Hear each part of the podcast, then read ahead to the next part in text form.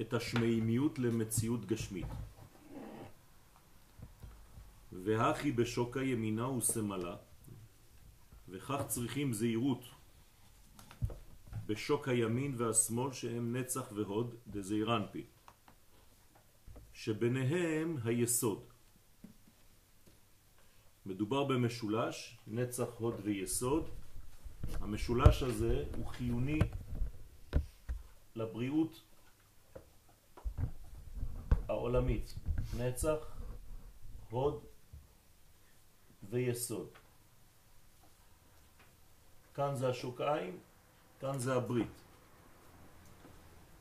תמן שם נאחזים אלוהים אחרים שהם הקליפות. צריך להיזהר מאוד שאם חל, חלילה יש אחיזה במקום הזה, כאן זה נקודת הטבור, ולמטה מהטבור זה בעצם כל החלק התחתון של הגוף. וכאן יש אחיזה, חלילה, למה שנקרא אלוהים אחרים. זאת אומרת, במקום שנמצאים במדרגה של קדושה, הרי יש חמש אותיות בשם אלוהים, זאת אומרת שיש חמש כפול ארבע זה עשרים, עשרים כפול שלוש זה שישים, שישים כפול שתיים זה מאה עשרים, מאה עשרים כפול אחד, מאה עשרים. זאת אומרת שבחמש אותיות יש מאה ועשרים צירופים. ברגע שיוצאים ממאה עשרים צירופים, חלילה יכולים להגיע למדרגה של אלוהים אחרים. במקום אלוהים דקדושה, מגיעים למדרגה שהיא חיצונית.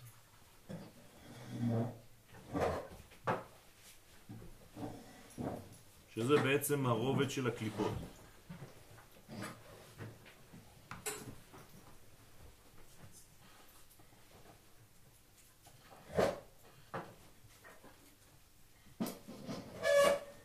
ולכן צריך לקרבת תמן עטוון. לכן אין צריך לקרב שם שם את ארבע אותיות שם הוויה. יש אותיות י' בנצח ששם עמידת יעקב, ואותיות ו' בהוד ששם עמידת רחל. ומתייחדים על ידי היסוד בימות החול. י' כפה, ו' כפה. בימות החול יש חיבור ביניהם, בזמנה דאלוהים אחרים תמן דאינון מסתרה דעבודה זרה. מתי? ימות החול, ימות החול שליטה של חיצונים בזמן שאלוהים אחרים שהם מצד עבודה זרה נמצאים שם. כי חז ושלום הם יתאחזו באותיות השם חלילה וחז.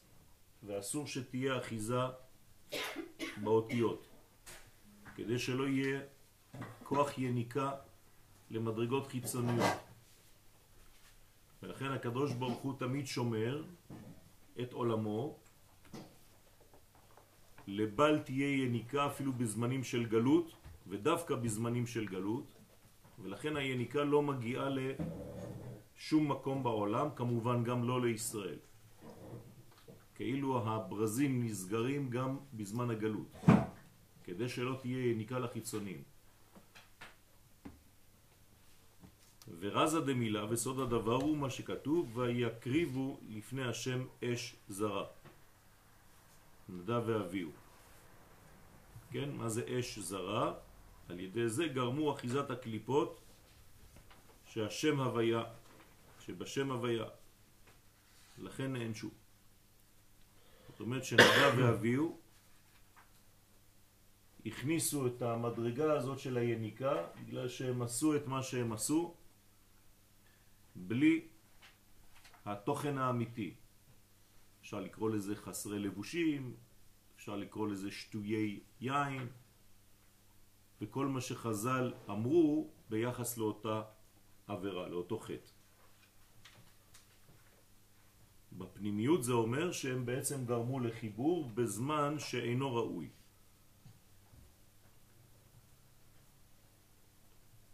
כשהקדוש ברוך הוא מלווה את המהלך, צריך לעשות אותו. אבל לפעמים אין כבר ליווי של המהלך, ולכן צריך להימנע ממנו. וזה בעצם חוכמה גדולה מאוד, לדעת מתי יש מהלכים שהם אלוהיים, ומתי יש מהלכים שהם המצאה של האדם עצמו. שהוא חושב שזה הזמן, אבל זה לא הזמן. כמו שהיה אצל מי שהיו אמורים לעלות לארץ ישראל בזמן, ולא ניצלו את הפתח. למחרת רצו לעלות.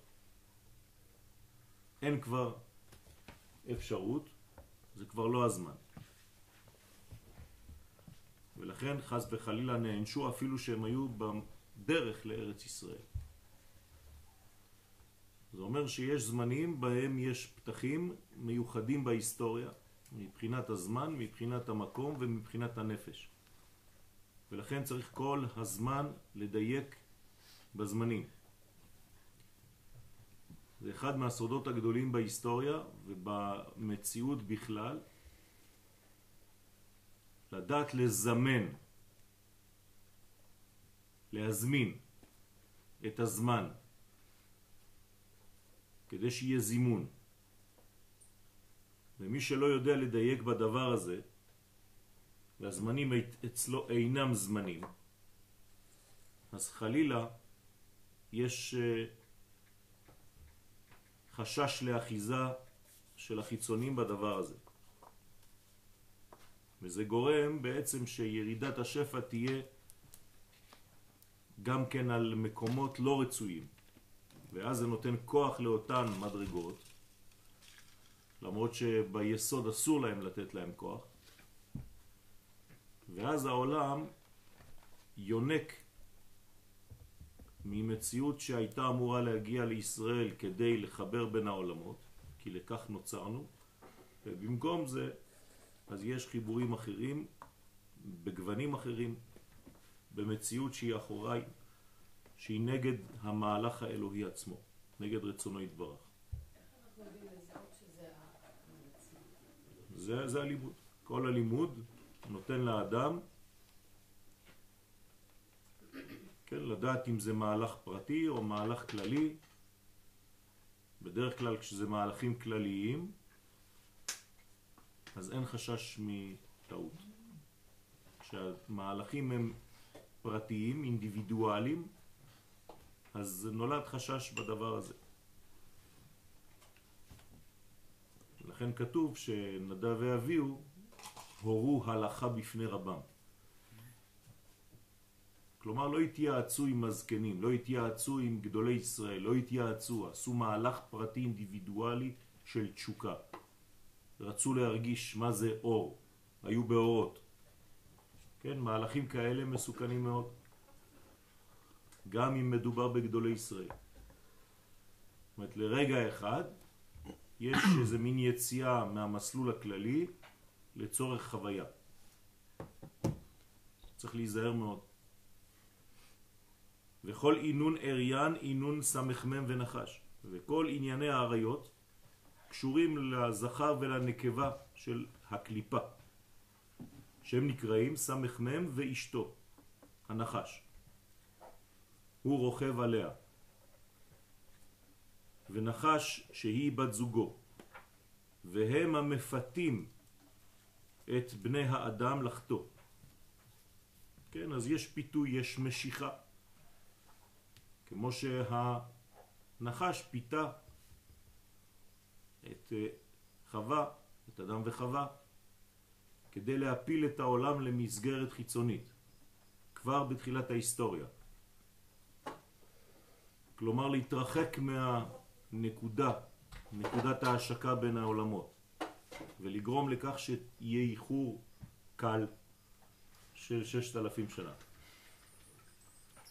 דתבעין למעבד דינין, ואחר כך מה הם עושים? הם הולכים לתבוע את אותם חוטאים, כי הם בסך הכל שמשים. גם הם עושים את רצון השם. זאת אומרת שהקדוש ברוך הוא שולט גם בהם. זה לא איזה מציאות שהיא חורגת מהשליטה האלוהית חלילה, אין דבר כזה. אנחנו מאמינים באמונת הייחוד, שאין עוד מלבדו, הוא שולט על הכל, גם על אותן מדרגות. והוא שם את המדרגות האלה במציאות. זה חלק מהמציאות עצמה, כדי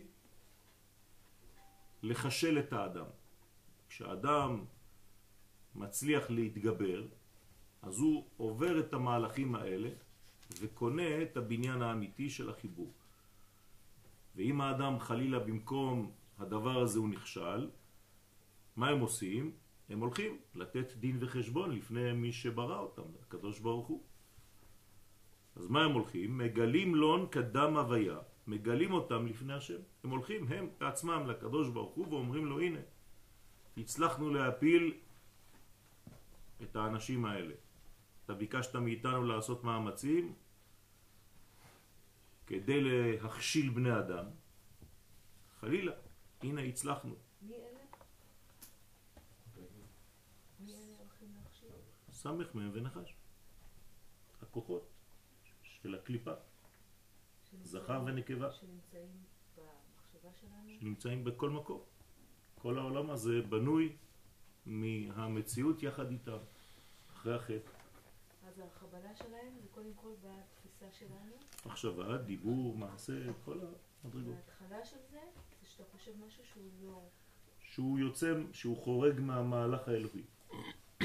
הקדוש ברוך הוא אומר לך לאכול בתנאים מסוימים, ואתה, לא אכפת לך, העיקר ששמעת לאכול. לא שמת לב שבאכילה אתה יכול למות. הוא אמר לך לאכול, נכון, אבל הוא הוסיף, בתנאי שלא תמות. אם אתה רואה שכשאתה אוכל אתה מת, אל תאכל. רוצה לומר שמקטרגים עליהם לפני הקדוש ברוך הוא, עד שניתן להם כוח לשלוט על החוטאים. אז הקדוש ברוך הוא אומר להם, בסדר, אז הבאתם לי עכשיו את הצילום של אותו חטא, של אותם אנשים, הבאתם לי את הסרט, ראיתי את הסרט, מה אתם רוצים עכשיו? אה, אנחנו רוצים שליטה על אותם אנשים שלכם. מהיום, כיוון שהם עושים בעצם את רצונכם שלכם ולא את רצוני, אתם הופכים להיות עבורם כמו אבא ואימא, חס וחלילה. אז עכשיו אתם יכולים לשלוט עליהם, וכיוון שאתם, סמך מם ונחש, ניזונים מהעבירות שלהם, אתם תגרמו להם לעוד עבירות. ואז אתם תחיו מאותם עבירות. אם היה עולם בלי אותם עבירות, סמך מם ונחש בפנסיה. אין להם מה לאכול, הם מתים. מייבשים אותם. עצם החיות שלהם, זה אומר שאנשים מקפידים לתת להם אוכל כל יום. בצורות שונות ומשונות. גם בדברים שאתה חושב שאתה עושה מצוות, למשל כשאתה פוחד ממשהו.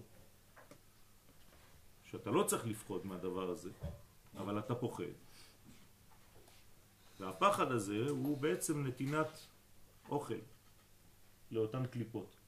אז אתה זן ומפרנס אותם. ואז כל יום אתה צריך לפחד לפחות 5-10 דקות, או להתעצבן 5-10 דקות, או לכעוס 5-10 דקות, או לדבר לשון הרע 5-10 דקות, או, או, או, או, או, ובזה אתה בעצם נותן להם אוכל כל רגע. וכל יום הם מבקשים את הקורבן, זה נקרא קורבן התמיד, שלהם.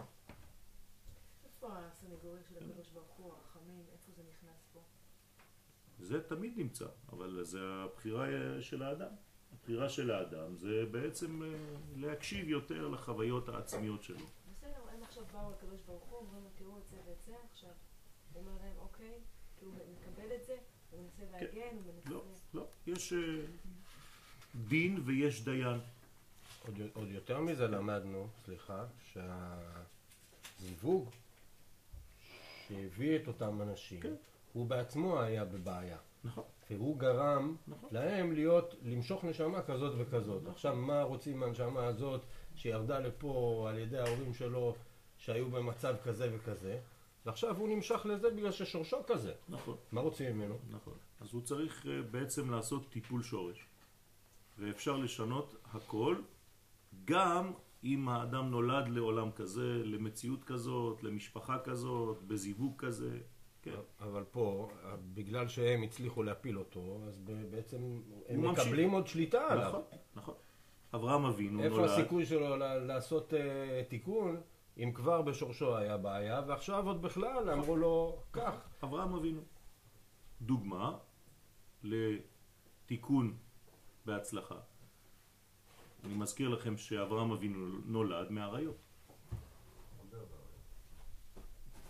בסדר?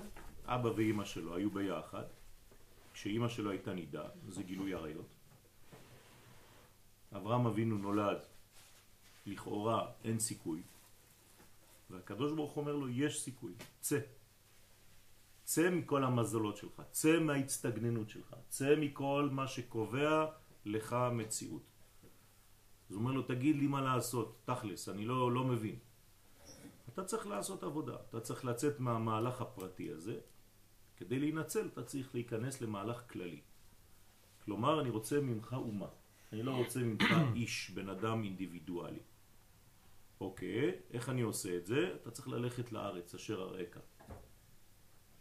כלומר, גם אם לא נדבר עכשיו על ארץ ישראל, אתה צריך ללכת עכשיו למקום חדש, למציאות חדשה, לכיוון חדש בחיים שלך. אבל אתה יודע שאני תקוע, אני דפוק, מלידה. אני לא יכול להביא ילדים, אני לא יכול... כן, נכון, כאן אתה לא יכול. שם, במציאות החדשה הזאת, שנקראת ארץ, אל הארץ, מלשון רצון, אשר אני אראך. בינתיים אתה בארצך, כלומר ברצונך. לך אל הארץ אשר אני אראך, ושם אתה כבר תשנה את כל המזל שלך. אז יש אפשרות לתקן, ואפילו להוליד אומה כאומת עם ישראל, שיצא מאדם כזה שלכאורה אין לו סיכוי, שום סיכוי לכלום. דבר יצחק. נולד מהורים שאין להם סיכוי בכלל להביא ילדים, וכו' וכו'. כל עם ישראל נולד מהדבר הזה. מלך המשיח בעצמו נולד, נולד מקלקולים, לכאורה, בפרט, בפשט. לכן כל המהלך הגאולי דורש עבודה מאוד רצינית. זה בכלל, בהיסטוריה, אבל גם בפרט אצלי.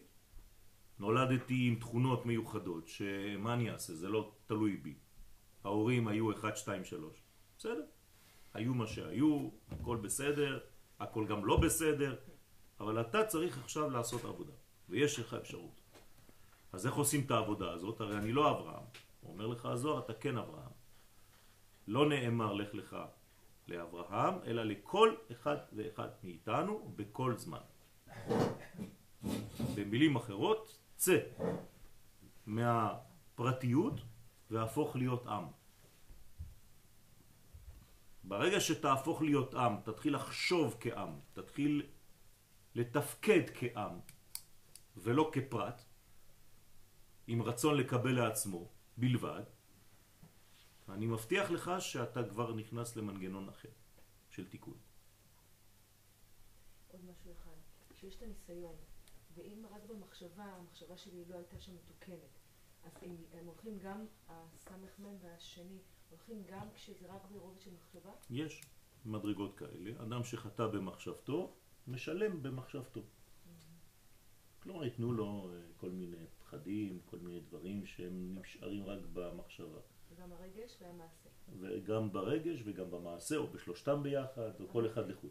אבל אם קרה לו משהו והוא הצליח להחזיק את עצמו ולא להגיב, בסדר, אז הוא יהיה לו, יהיה לו מדרגה. תהיה לו חצי, כן, כן, יקבל מכתב, יתחיל לרעוד מהמכתב הזה, ואחרי עשר דקות הוא יראה שזה לא מכוון אליו. פשוט אה, בדואר טעו, שמו לו את המכתב אצלו, וזה היה של מישהו אחר, הוא לא הסתכל בשם. או יש פה עניין של התגברות, דווקא אז זה, מתקן אותו, זה מנקה אותו. אז עשר דקות האלה של הפחד, הוא התרוקן מדמו, עד שהוא ראה את הכתובת שזה בכלל לא על שמו ולא על שזה, כן, זה לקח לו עשר דקות.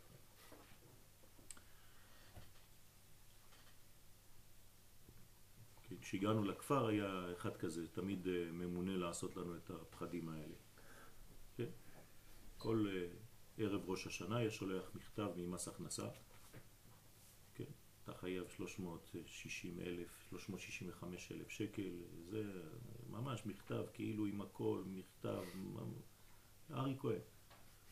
משגע את כל האנשים פה, היה מפחיד את כולם, נותן להם מכתבים עם מעטפה ממס הכנסה, כתב של מס הכנסה, עם זה דופק לך מכתב, חבל על הזמן, עם... בסוף אתה רואה, אחרי רבע שעה שאתה מתחיל להבין, 20 דקות, חצי שעה, שעה, שעה וחצי, שעתיים, כן, שאתה כבר מת, אז הוא, אתה שם לב שזה 365 כנגד כל הימים של השנה, וזה כאילו,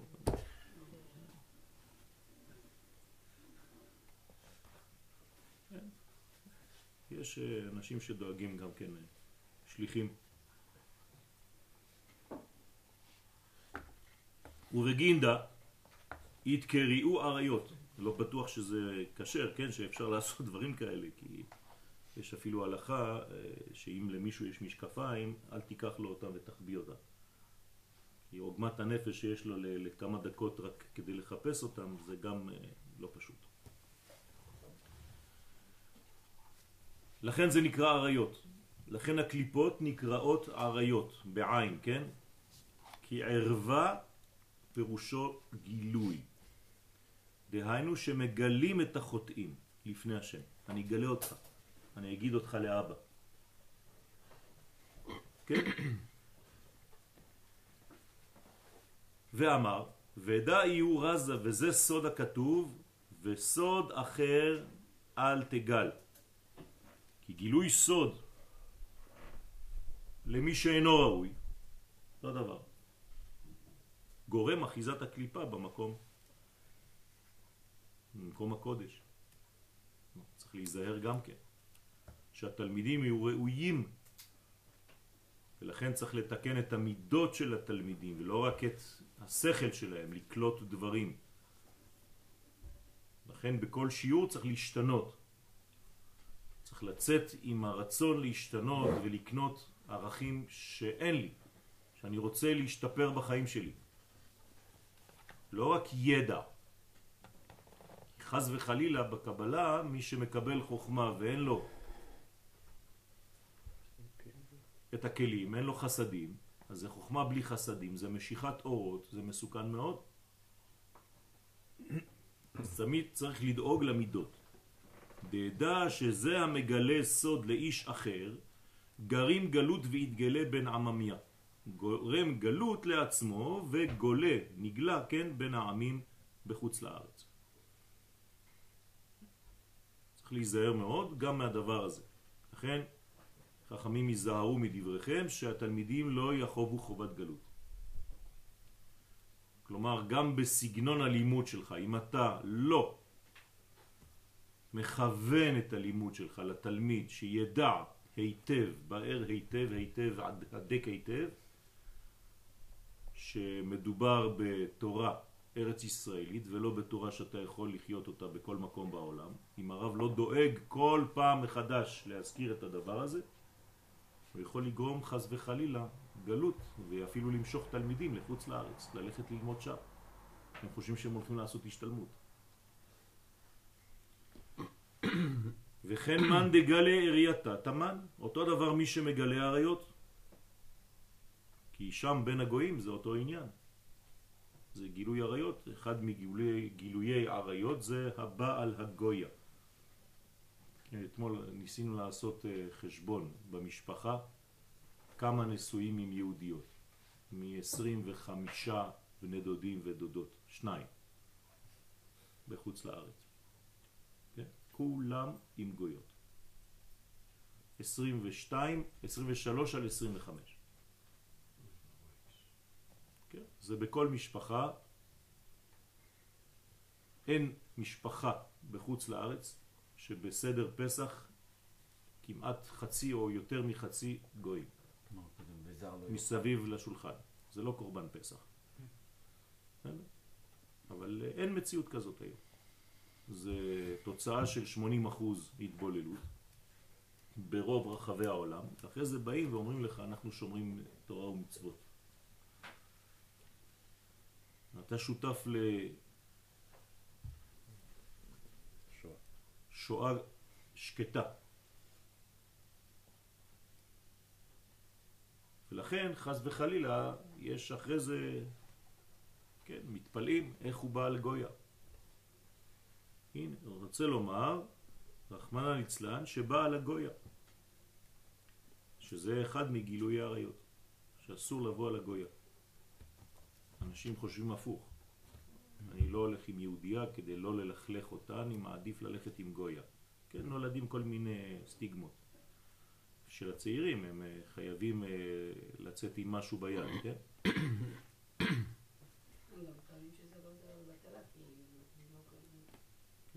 הכי אי הוא, יתגלה בין אריין דאינון אלוהים אחרים. כך הוא נגלה בין האריות שהם הקליפות הנקראות אלוהים אחרים. כל הזרע של עם ישראל, זה יכול להיות גם כסף, זה אותו דבר. הרי דמים זה זרע, וזרע זה כסף, זה דמים. גם כן, אדם שמשלם מיסים בחוץ לארץ, הוא בעצם נותן את זרעו לאומה זרה. והם שולטים עליו. הוא אוכל לחם מחוץ לשולחנו של מקום. ומאן דמכסה עליי, ומי שמכסה על האריות, רוצה לומר ששומר את עצמו, כן, מעוון האריות, הכי אי הוא יתכסה ביני הוא. כך הוא מתכסה ביניהם, שלא יקטרגו עליו. וגינדה, ובשביל זה נאמר, ולא יגלה כנף אביו. פירוש לא יגרום גלות לשכינה, הנקראת כנף, למי? לזעיר אנפין, שהוא אבא שלו, אבא שבשמיים. אתם זוכרים שאמרנו שיש שתי בחינות של שכינה, האחת שגולה יחד עם הגולים, ואחת שלעולם לא זזה מארץ ישראל, מכותל המערבי. אז מי יוצא לגלות? הזכר שבשכינה, לא הנקבה. הנקבה נשארת בארץ ישראל תמיד. אבל הזכר, כלומר זה אירנפין, גם אצלו, זה נקרא שכינה, היא יוצאת ומלווה כל יהודי ויהודי בגלות. שאנשים שלא מבינים, הם אומרים איזה כיף. יוצא איתי זה אירנפין, שמירה יש לי בגלות. אתה לא מבין שאתה מושך אותו בכוח לחוץ לארץ. והוא בגללך חייב לגלות הוא בעצמו.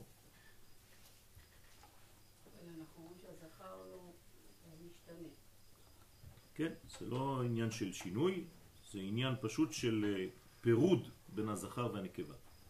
במקום להיות ביחד בארץ ישראל, אז הזכר הולך, ומה זה אומר שהזכר הולך? זאת אומרת שהזרע, זרע הולך החוצה.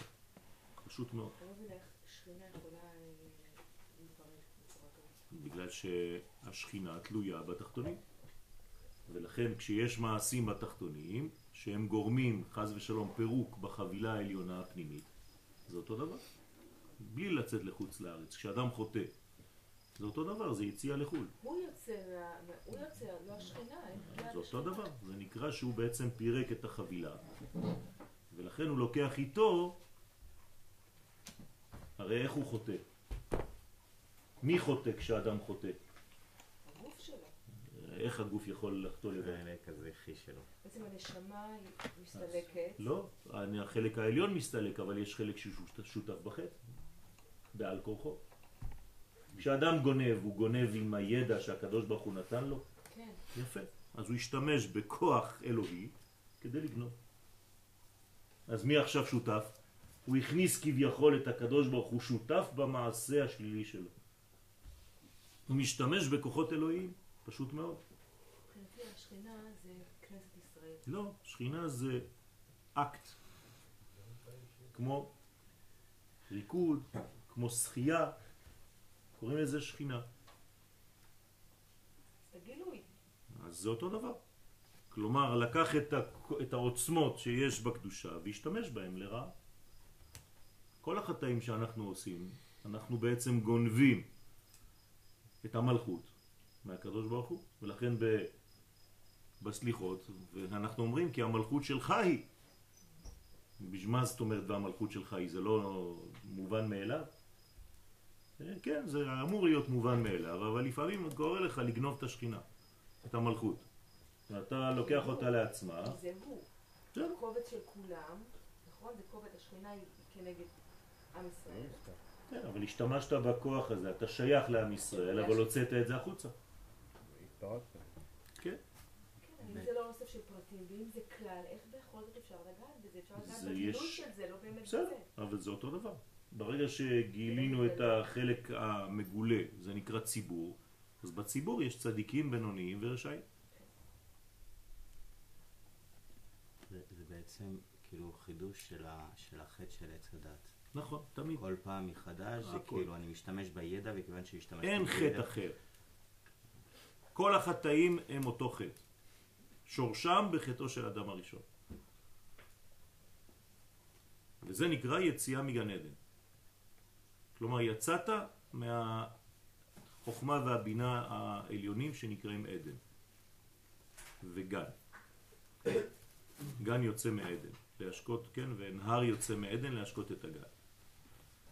אז לכן השכינה, דגלת בן עממיה בגין חובה דה. זוהי השכינה שגלתה בין העמים בשביל עוון העריות. אז מי בעצם גלה? הזרע. כשאדם מוציא זרע לבטלה, מאיפה יוצא הזרע הזה? מהמוח שלו, נכון? לא האיבר מוציא זרע, המוח מוציא זרע. אין קישוי אלא לדעת, הכל במידת דעת. אז מה הוא עשה עכשיו? הוא השתמש בדעתו במדרגות העליונות ביותר כדי לפזר את כל הכוחות שלו לבטלה. אז במקום להיות עזר, כן, הפך להיות זרע.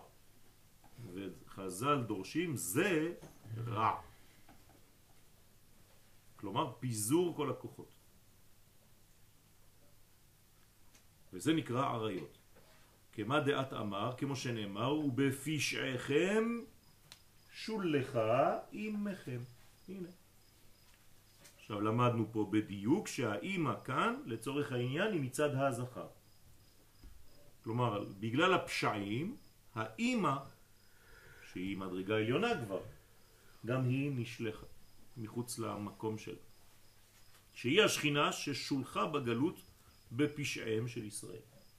יש הרבה פסוקים כאלה, או מאמרי חז"ל, שאנשים לא מבינים.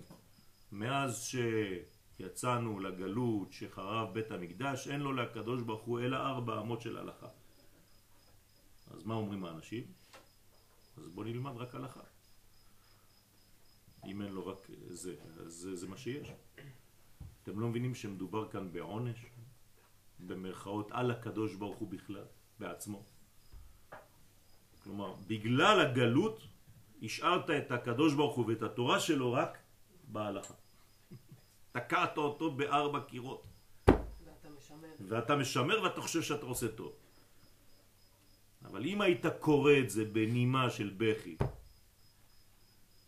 שאתה גורם לקדוש ברוך הוא צמצום כזה בעולם במקום להתרחב ולהתגדל, התגדל והתקדש שמר הבא.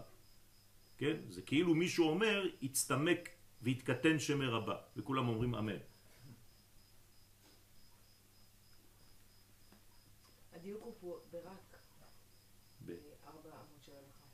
אין לו, בלבד. אלא ארבע אמות של הלכה בלבד. הוא ממשיך ואומר, וארבעה זמנין גלת שכינתה בגלותה. ארבע פעמים גלתה השכינה, כנגד ארבע אותיות שם הוויה. כן? ארבע גלויות. למה? בגין דעילו ערווה בין ארבע עטוון. לפי שהכניסו את הערווה שהיא הקליפה בין ארבע אותיות השם הוויה שבזעיר אנפי. אתם זוכרים שאפילו גלות מצרים, כתוב בספרים הקדושים, שהיא בגלל מכירת יוסף. עכשיו אתם מבינים מה זה אומר. מה זה מכירת יוסף? מכירת היסוד. מכרת את היסוד, את ספירת היסוד, למקום חיצוני. אז מה אתה מתפלא עכשיו שאתה חייב לה- להיכנס לגלות כי הרי אתה נמשך אחרי הזרע שאתה בעצמך הולדת.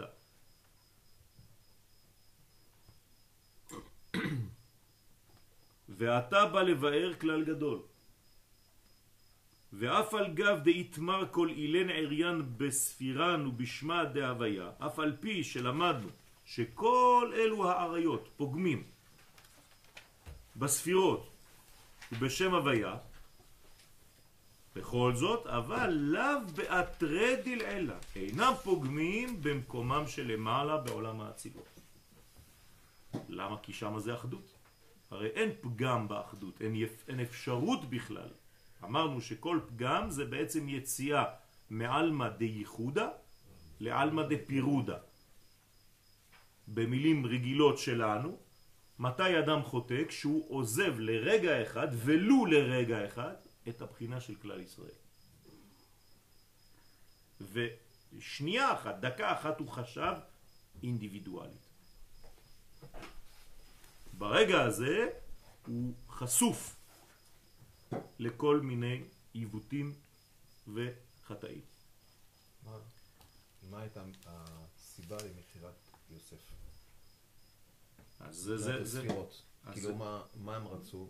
פשוט גם- מאוד גם לקחת היסוד את רצה להמליך. לא, הייתה להם הרגשה. של- אבל. זה המלאכה של מי? מאיפה זה בא? אם זה בא מלמעלה, ואביו שמר את הדבר, יוסף הוא חולם חלומות אלוהים, אבל הם רוצים לשתף את הקדוש ברוך הוא אפילו במחירה שלו. הרי הם עשו בית דין ושיתפו אותו. ככה כתוב. שהקדוש ברוך הוא, הם הכניסו אותו אחד מהמניין. אמרו לו עכשיו אנחנו עושים בית דין וגם אתה הקדוש ברוך הוא איתנו. מה זה אומר? שכשאתה חוטא אתה יכול אפילו בסופו של דבר לגייר את החטא ולחשוב שהקדוש ברוך הוא גם שותף איתך ועשית עכשיו מעשה טוב. זה מה שזה אומר. אתה מכניס את הקדוש ברוך הוא, אתה אומר לא לא לא זה בסדר גמור אני כבר בדקתי עם הבוס. כן. אדם מסתדר איך שהוא רוצה בסופו של דבר. התאוות של האדם מושכות כל כך חזק שבסופו של דבר הוא מוצא היתר לכל מה שהוא עושה. זה עם ישראל, כאילו 12 שבטים. נכון, אה, נכון, זה היסוד, לכן, לכן זה הכל צריך לרדת עכשיו לגלות, כדי לגאול משם את כל הניצוצות שהלכו לאיבוד.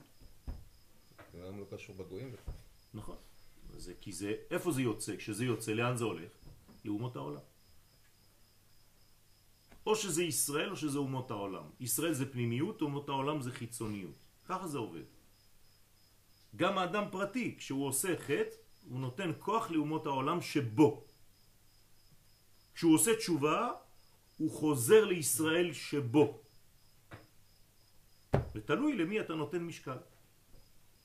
איזה נורה צריכה להידלק כשאתה סוטה, ואיזה נורה צריכה להידלק כשאתה...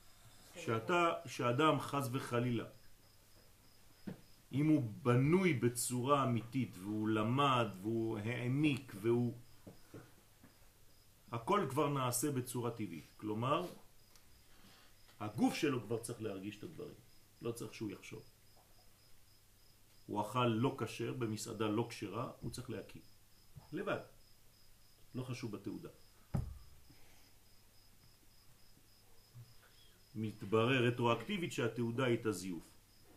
הגוף שלו אמר לו, תוציא את הכל. הריח, אפילו לא אכילה. נכנס למסעדה, הריח צריך להגיד לו, אל תאכל פה. אם החושים שלנו בריאים, ככה זה צריך להיות. זה לא כשר פה. אבל יש תעודה, לא, אני אומר לך, אני מריח. אין דבר כזה. בסדר, אותו דבר גם אה, לחיצת יד עם מישהו. כן, יש בן אדם שאתה אומר, אני לא, אי אפשר להתקרב אליו. עזוב, לא, לא לדבר, לא כלום, אבל לא מתקרבים. או שכן, כי זה גם סוג של זיווג. נכון. אבל מצד אחד יש לנו את המנגנון הזה שאפילו אם אנחנו חוטאים, אנחנו מצרפים את הקדוש ברוך הוא למעשה. נו. אז בסדר, צריך לדעת מה רצונו. זה בדיוק העניין. רצונו הוא כללי. רצונו הוא כללי. רצונו של הקדוש ברוך הוא זה תורת הכלל, זה תורת ארץ ישראל, תורת הסוד. אם אתה הולך ונותן את הכלים האלה למישהו שמפתח בעולם שלו רק פרט, כלומר הכל אינטרסים אישיים, אז הוא בעצם חורג מכל המציאות הכללית העליונה הזאת. גם באצטלה של תלמיד חכם, חס וחלילה. כמו זמרי ופנחס כזה? מה? כמו זמרי? כמו? זמרי? כמו בן סלוק, כן, נכון. לא שפנחס בעצם הוא היסוד? הוא התיקון, הוא היסוד, כי הוא בא ומתקן את היסוד הזה. אז לכן שמה בעולם האצילות, כשאדם חוזר לעולם האצילות, הנה עכשיו למשל אנחנו עוסקים בעולם האצילות, זה נקרא לימוד אצילות, הזוהר הקדוש זה לימוד אצילות, זה אמור להכניס אותנו לנישה האמיתית שלנו. גם אם אתה לא מבין את הכל, מה שאתה לומד פה, עצם העיסוק ובדור שלנו במיוחד, על אחת כמה וכמה, שמה כתוב לא יגורך רע. הרע לא יכול לגעת בך. כי אתה עוסק בעולם אחד, אחדותי, פנימי, זהותי, כללי. אלא כד שכינתה גלת, אלא שכשהשכינה גלתה בעולמות של בריאה, יצירה ועשייה, זה כבר מחוץ למערכת של עולם האצילות. אז כל יציאה מעולם האצילות זה כבר ברא, בריאה, בחוץ. אחרי זה יצירה, יצר הרע, ועשייה, עשיית החטא. אז כל ספירה נחתו עימה, אז כל הספירות של זעיר אנפין, חס וחלילה, ירדו עימה, אבל למה הן יורדות? לשמור אותה מאחיזת החיצונים. אז מצד אחד זה יוצא כדי לשמור, אבל מצד אחד זה יצא. ונתלבשו במתת, ושם מגיע להם קצת פגם. למה? כי זה בחוץ עכשיו.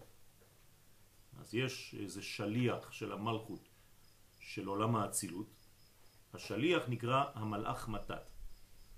הוא תחת חסותה של מלכות תאצילות. אז היא שולחת את אותו מלאך מתת כשיש יציאה מעולם האצילות. כלומר ממלכות דאצילות. ואז המלאך הזה הוא משוטט בבריאה, יצירה ועשייה. מחוץ לעולם האצילות. הוא מלווה, אבל מצד שני, כן, בעל כורחו הוא נכנס למערבולת של חוץ, חוץ מלשון חציצה. אמרנו שהוא מעולם היצירה, לא? נכון, הדומיננטיות שלו זה בעולם היצירה, אבל הוא יוצא מבריאה. ברגע שאתה יוצא מבריאה, הירידה היא מאוד מאוד קלה. ירדת פעם במדרגות בבית מלון בשבת, כמה לקח לך לרדת? דקה. כל הזה, תעלה, ייקח לך חצי שעה. אז הירידה היא מאוד מאוד קלה. ולית פירודה בה הוא בין עשר ספירן, אבל בעולם האצילות אין פירוד בין השכינה ובין עשר הספירות של זעיר אנפין. כי זה עולם האצילות. אז לכן כל הזמן צריך לדאוג להיות בעולם האצילות. פירושו של דבר, להיות בעולם אחד, עם לעשות את הרצון של האחד הזה ולהבין שהכל אחד. שאין מדרגה שיוצאת מתחת רשותו יתברך.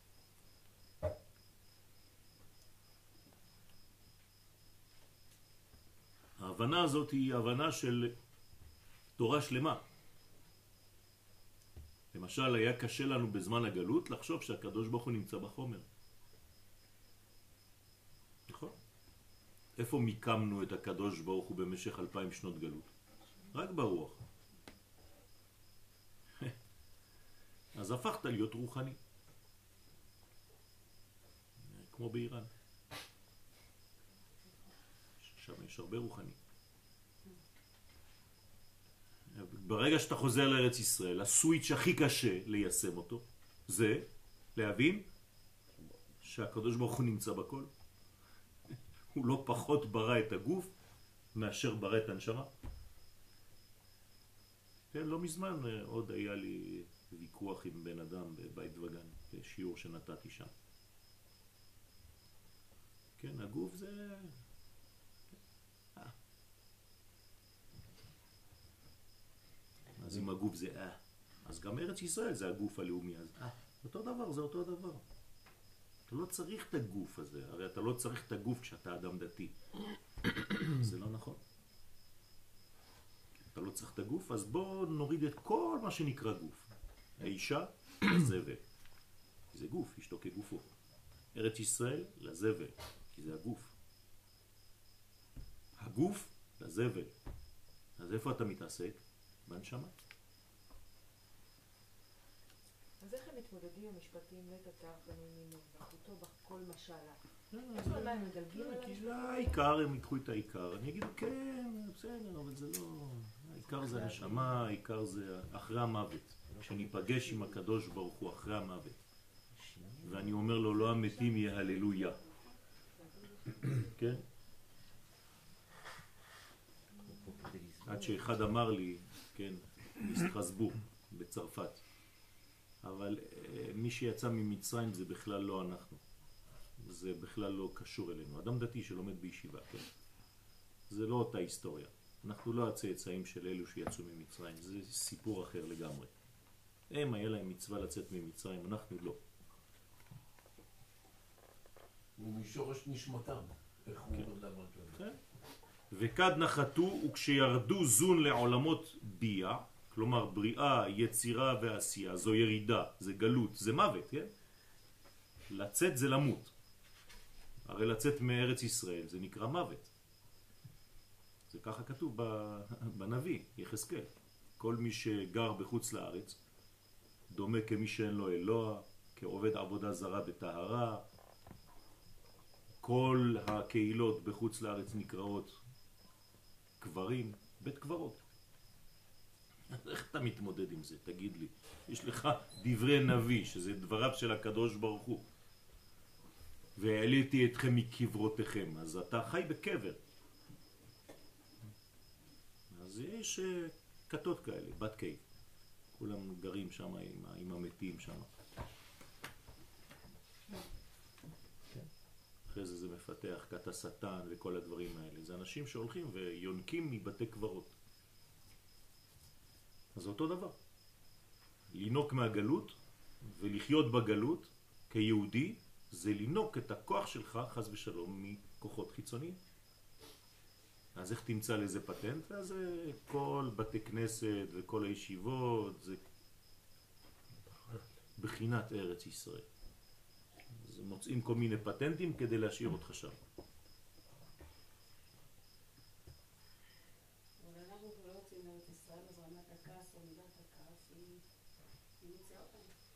בגלל שגם בארץ ישראל אנחנו צריכים, לה... זה... עכשיו צריכים לעשות את העבודה. כל מה שעשינו בחוץ זה היה רק אה, בגדר של הציבי לך ציונים. עכשיו אנחנו באולימפיאדה באמת. עכשיו אנחנו לא התאמנו לריק. מציאות כל כך עבה שאין את ההרגש שלנו.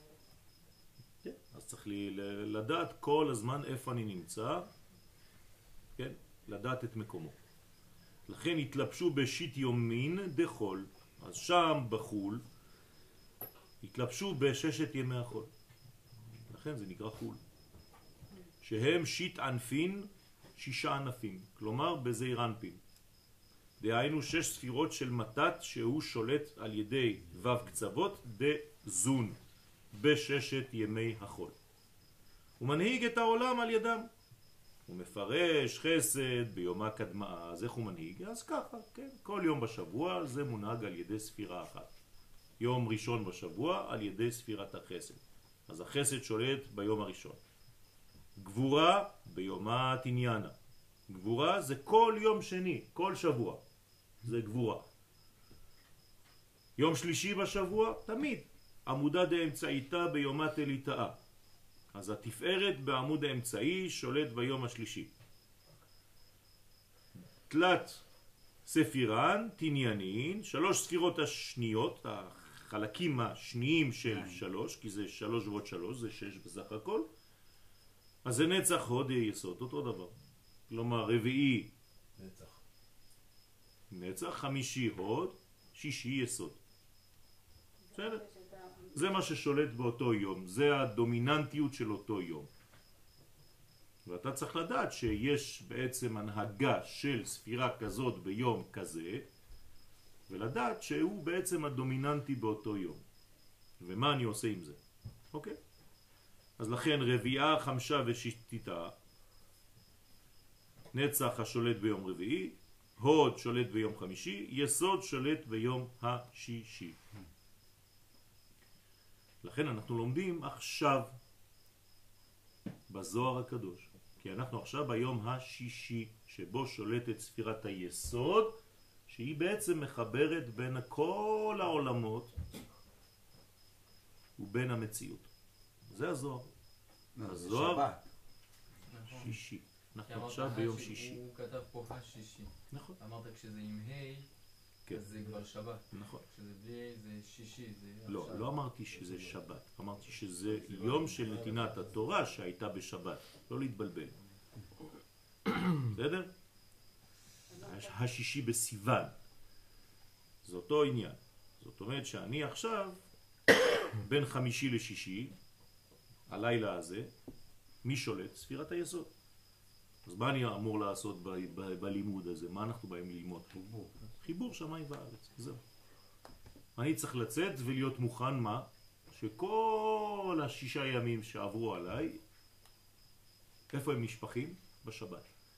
אז אני אמור עכשיו לגלות את כל הכוח הזה, את כל העוצמה שהייתה לי בימות השבוע בשבת הזאת. ואז בשבת אני מקבל כוחות, אני נכנס עם כוחות, ושם אני מקבל עוד יותר כוח, כי נכנסתי כבר עם כוח גדול, עם כלי גדול, כלי קיבול, אז אני מתעצם עוד יותר בשבת, ואני שופך את השבת על כל שישה ימים הבאים. ואז כל הזמן אני הולך ובעצם באיזה מין גרף שעולה כל הזמן. אין לנו הרב אה, מנגנון הלכתי או במרכאות טקסי שאומר לנו ביום ראשון תתעסקו במנגנוני חסד וביום שני במנגנוני גבורה. כן, יש. איזה, איזה, איזה מלאכות, איזה מצוות שקשורות ליום או אז יש אה, בקבלה, הקבלה עוסקת בדבר הזה. כדי לפתח את המנגנונים האלה. הקבלה עוסקת לחמש את עצמי ב... נכון. אז הקבלה אומרת לך שבאמת ביום הראשון בשבוע אתה צריך להיות בהשפעה גדולה. ביום השני אתה צריך לתת גבולות. יום שלישי כל ישראלי בינוני אומר לך פעמיים כי טוב. זה המקסימום שמסוגלים בינתיים. בסדר. אז בעצם, כאילו, אם עכשיו אני מתרגם את זה במונחים של הגשמיות ושל הימים, כאילו, אני נגיד בעבודה שלי. כן. אם ביום ראשון אני בכיתה ומלמד, ביום שני אני בקליניקה שזה מסגרת סגורה, ביום שלישי אני עם קבוצות שזה יותר, אז זה ממש כאילו על פי הדעת כן, הדברים כן, האלו. כן. שאפשר לתרגם את זה ממש ואתה יכול בצורה- לתרגם את זה במערכת אמיתית ולדעת, לתת גבולות לדברים. אתה מתחיל את השבוע בהשפעה גדולה. למחרת אתה בא, אתה אומר, טוב, אתמול היינו... אתמול היה טוב. עכשיו אנחנו נותנים גבולות לכל מה שאמרנו אתמול. אז למה אתה לא מתחיל בגבול? כי אם היית מתחיל בגבול, היית נשאר בגבול. אז קודם כל אומרים לך תיתן. אתה אדם של נתינה, קודם כל. עולם חסד ייבנה. אחרי זה תיתן גבולות לאותו חסד כדי שהוא כן יתקבל אצל המקבל. כי אם אתה נותן משהו שהשני לא יכול לקבל, זה גם זרע לבטלה. לכן לא זורקים מהפה, כן, כל מה שבא לך. אתה צריך לדעת מתי אתה מדבר, מתי אתה שותק, מה אתה אומר. לא, יש לי אמת, אני חייב להגיד אותה. לא. כמו אנשים, זה ביטוי, הפך להיות ביטוי. אני חייב להגיד משהו. אני חייבת להגיד משהו. אתה שומע את זה ברדיו, נכון? מה, מה, מה, מה זה? אתה חייב להגיד לא. משהו. לא. ואמר עוד, כי בעת שהשכינה בגלות, אז יש עלייה, יש עליה, סליחה, השגחה מלמעלה בכל פרצופי הצילות, והם נרמזים במעשה בראשית.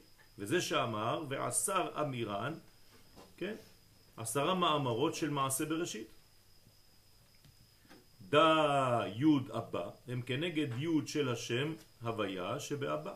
לכן הגמטריה של האות הראשונה זה עשר. שהוא אמר את כל העשרה מאמרות לאימא. כן. הוא אמר לה, ואז ברגע שהוא אמר לה, ויהי. ככה זה עובד. חמש אור דה ה אימא, חמש פעמים מילה אור בבראשית, זה בעצם כבר שייכים לה הראשונה, לאימא. נכון? יש אחרי היוד יש ה'. זאת אומרת שגילוי האור, יציאת האור, האור פירושו הערה, הערה פירושו לימוד, אורייתא. אני מורה. איך אתה מורה? על ידי חלק נוקבי, כלומר מי שאין לו חוש נקבה מפותח אינו יכול ואינו מסוגל להורות. כי הוא לא מסוגל להרות, להרות, להיכנס להיריון. אז רק אדם שהחלק הנוקבי שלו מפותח דיו יכול ללמד. מי שהחלק הזכרי שבו דומיננטי, אבל אין לו גם את החלק הנוקבי שמתרגם את כל הידיעות שלו לדיבורים, אז הוא יישאר במובנים שלא יובנו על ידי מי שאמור לקבל. לכן הקדוש ברוך הוא בעצמו נותן לנו את הכוח הזה, את האפשרות הזאת, את הלימוד הזה. היוד שלו היא כל כך זכרית שאין לנו אפשרות לגעת בה. אז מה הוא עושה? מיד ה. איך זה מופיע הה הראשונה, שהיא כבר אימא, היא נקבה? חמש פעמים המילה אור. במעשה בראשית. שהיא הוציאה את האור, אחרי זה שיט זימנין טוב, אחרי זה כתוב שש פעמים טוב, זה בעצם האות הבאה, האות ו'. הרי אנחנו כותבים עכשיו י' כ' ו' כ'. אז יש לך את היוד שזה בעצם עשרה מאמרות בהם נברא העולם, ויומר, ויומר, ויומר, ויומר, ויומר, פלוס בראשית עצמו שזה מאמר, יוצא לך עשרה. אחרי זה יש לך ה' פעמים אור, אחרי זה יש לך שש כנגד הו' של שם הוויה טוב. פעמים טוב, בכל ימי החול, וירא אלוהים כי טוב, וירא אלוהים כי טוב, שש פעמים טוב מוזכרים בשישה ימים, בשני לא כתוב אז בשלישי הוסיפו פעמיים, לכן אומרים פעמיים כי טוב, אבל בסך הכל יוצא לך שש. אז הם כנגד ו' של שם הוויה, ואחרי זה כתוב השישי, האחרונה. שיתווסף הכל. בדיוק. זה אומר שהגבורות בלי תפארת לא יכול להיות טוב? הגבורות בלי תפארת. אם בשני לא כתוב טוב ובשלישי כתוב פעמיים והשלישי זה תפארת נכון, והשני זה גבורות נכון. אז השני בלי תפארת לא יכול להיות טוב? השני בלי תפארת לא יהיה טוב, נכון. השני בלי תפארת הוא גבורה. וגם חסד בלי תפארת הוא כן לא יכול אבל להיות טוב. ביום הראשון כתוב טוב אז מה? ביום השני לא כתוב ביום השלישי כתוב פעמיים נכון. אז למה ביום השני לא כתוב? כי זה הגבורות, הקדוש ברוך הוא רצה שהעולם לא יהיה בדומיננטיות של גבורות, אז לכן. הוא כיסה את זה, וביום השלישי הוא חייב לאזן את זה. אבל בחסד כן כתוב, אז כאילו אפשר חסד בלי כביכול, אם, אם, אם, ביום, אם רק ביום השני לא כתוב, זה אומר שיש בעיה אך ורק בעניין הזה של הגבורות לבד, גם חסד לבד יש בעיה. אבל שם כתוב טוב. אז מה? גם אם כתוב טוב, לא מסתדר לי שכאילו במקום אחד לא כתוב ובשאר המקומות כתוב. עובדה שאתה מתפלל בעמידה ואתה אומר גומל חסדים עובדה, עובדה. טובים. אז מה, יש חסדים רעים? כן. אז הנה, עובדה. אז גם החסד, גם הטוב שאתה קורא לזה טוב, זה יכול להיות טוב, אבל זה מסוכן בגלל שאין לו גבולות. אה, אבל אתה לא אומר לי טוב בגבורות. היית צריך להגיד לי טוב, אז בסדר, אני משלים את זה בתפארת, כי אני רוצה לכסות קצת, כדי לשמור על העולם שלא ילך לאיבוד. בסדר? אז הקדוש ברוך הוא יש לו כיוון. הוא לא מחסל בעצמו, הוא לא מחבל בעצמו בעולמו. אז הוא נותן עולם, והוא מכסה מה שצריך לכסות כדי לא לתת תגבורת. וזה מה זה מה למ- מלמד אותי, זה הדבר הזה. מה אכפת לי? גם אני, אותו דבר בחיים. אני לא צריך להזכיר את הטוב שבגבורות שלי. אני אומנם צריך לתת גבולות לדברים, אבל אני לא צריך אה, כן, לתפוס את זה כוואו. כי אחרי זה אני אהפוך להיות רק דינים, דינים, דינים, דינים.